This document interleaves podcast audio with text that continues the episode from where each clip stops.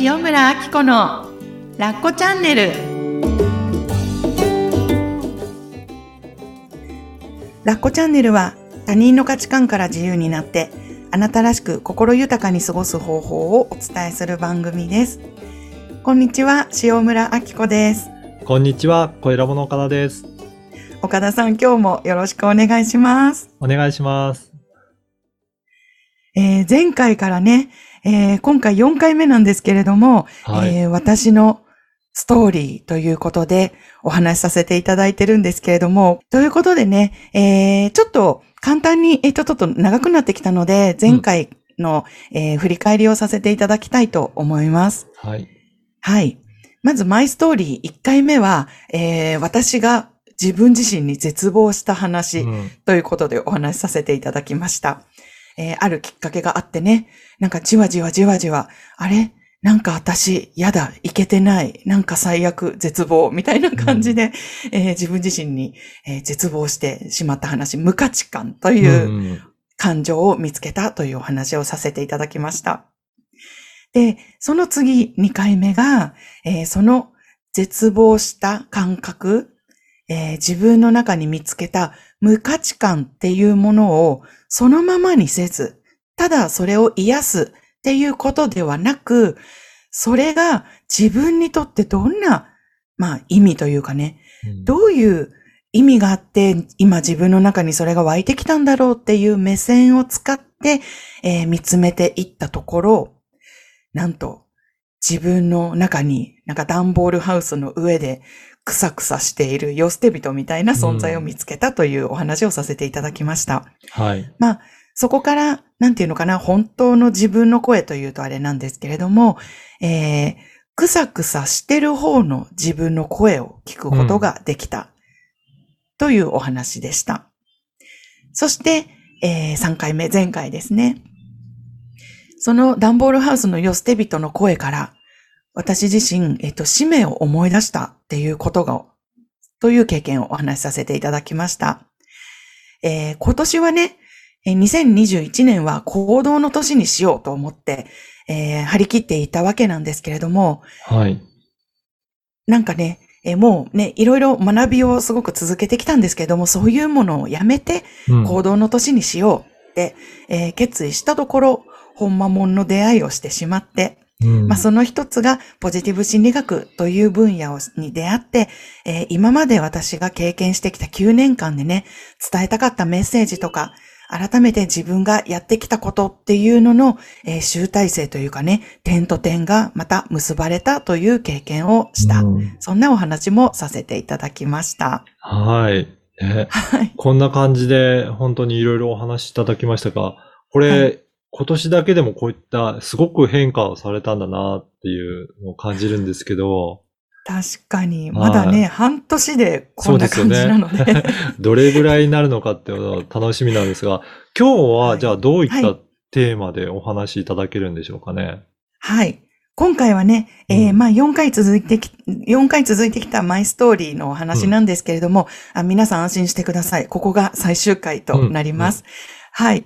えー、まあ、これまでの自分の思いとか伝えたいメッセージとかっていうのが、えー、この学び、新たな出会いをすることになるんです。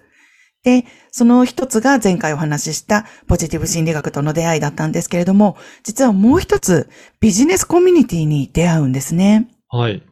はい。そこで私の、えー、今まで全てやってきたこととか思ってきたことっていうのがすべてつながっていくというお話に入っていきます。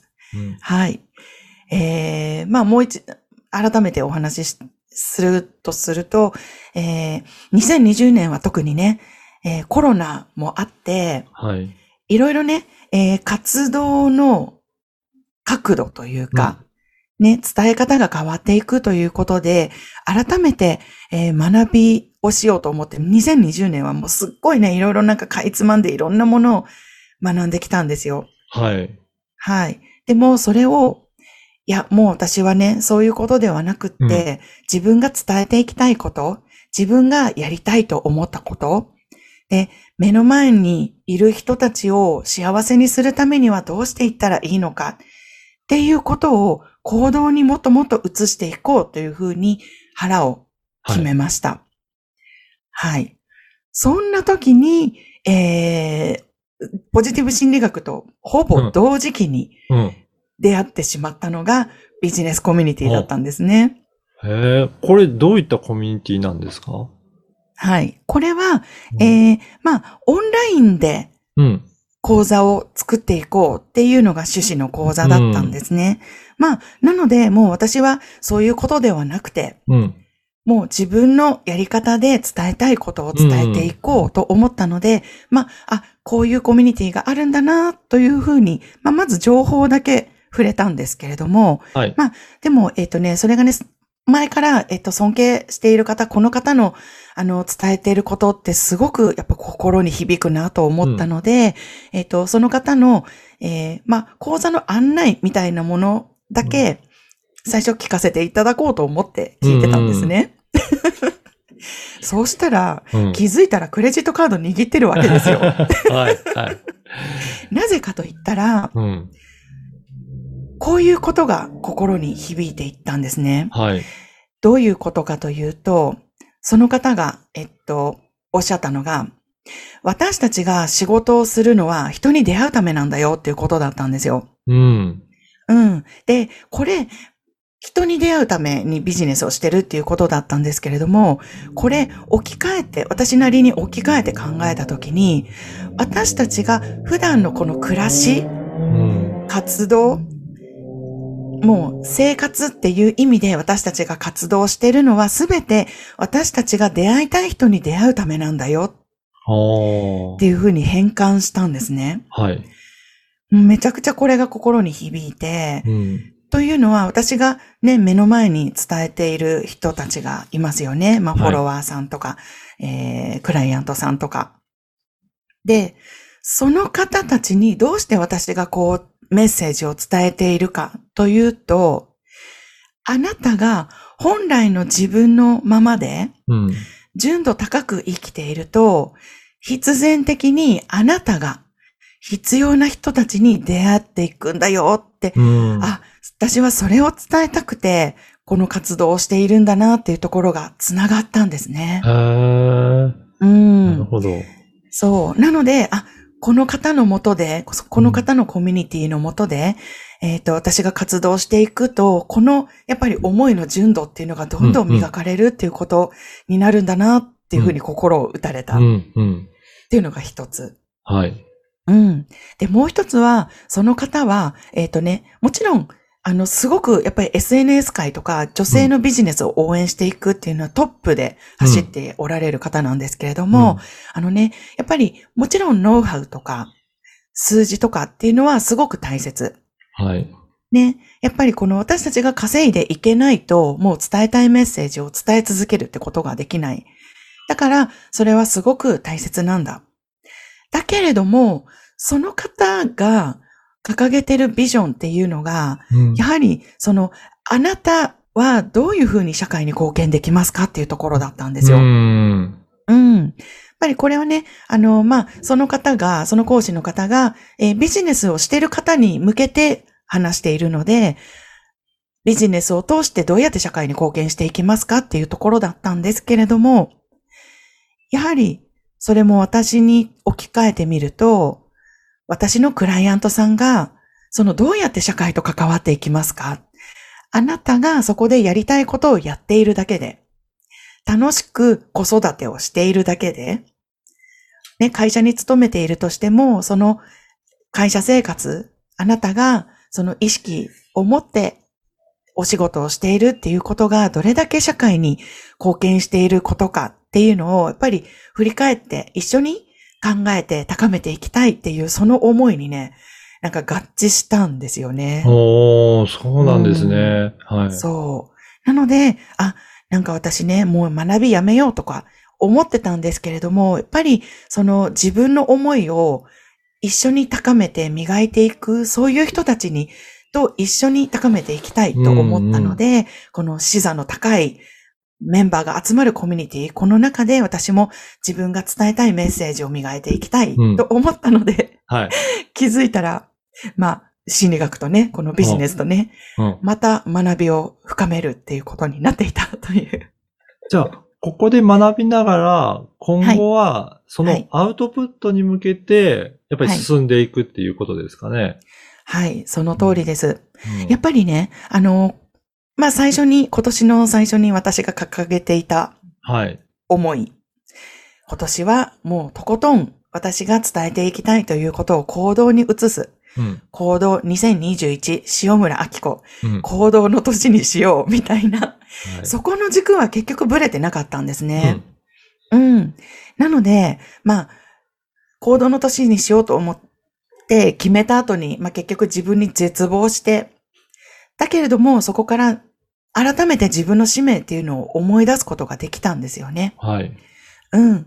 なので、その経験を持って、皆さんに伝えていくことができると思うと、まあ、今までの私、プラス、このね、絶望から掴むものがあったっていうことで、またより一層、なんか、深いものが伝えられるんじゃないかなと思って、うん。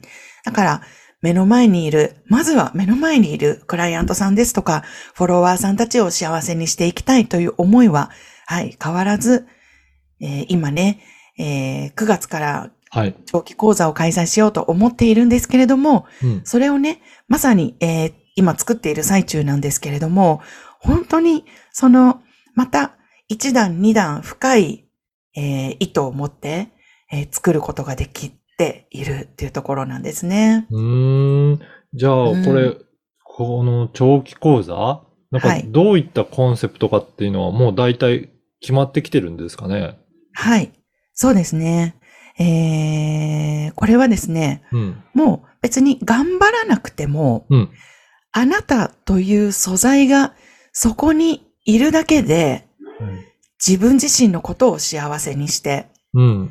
そしてその幸せをあなたが受け取って表現していけばいくほど、まあ、要は自分の中でその循環をすればするほど、周りの人を幸せにして、大切な人を幸せにしていって、さらに、あなたが人生の中で本当に出会いたかった人に出会える自分になっていく。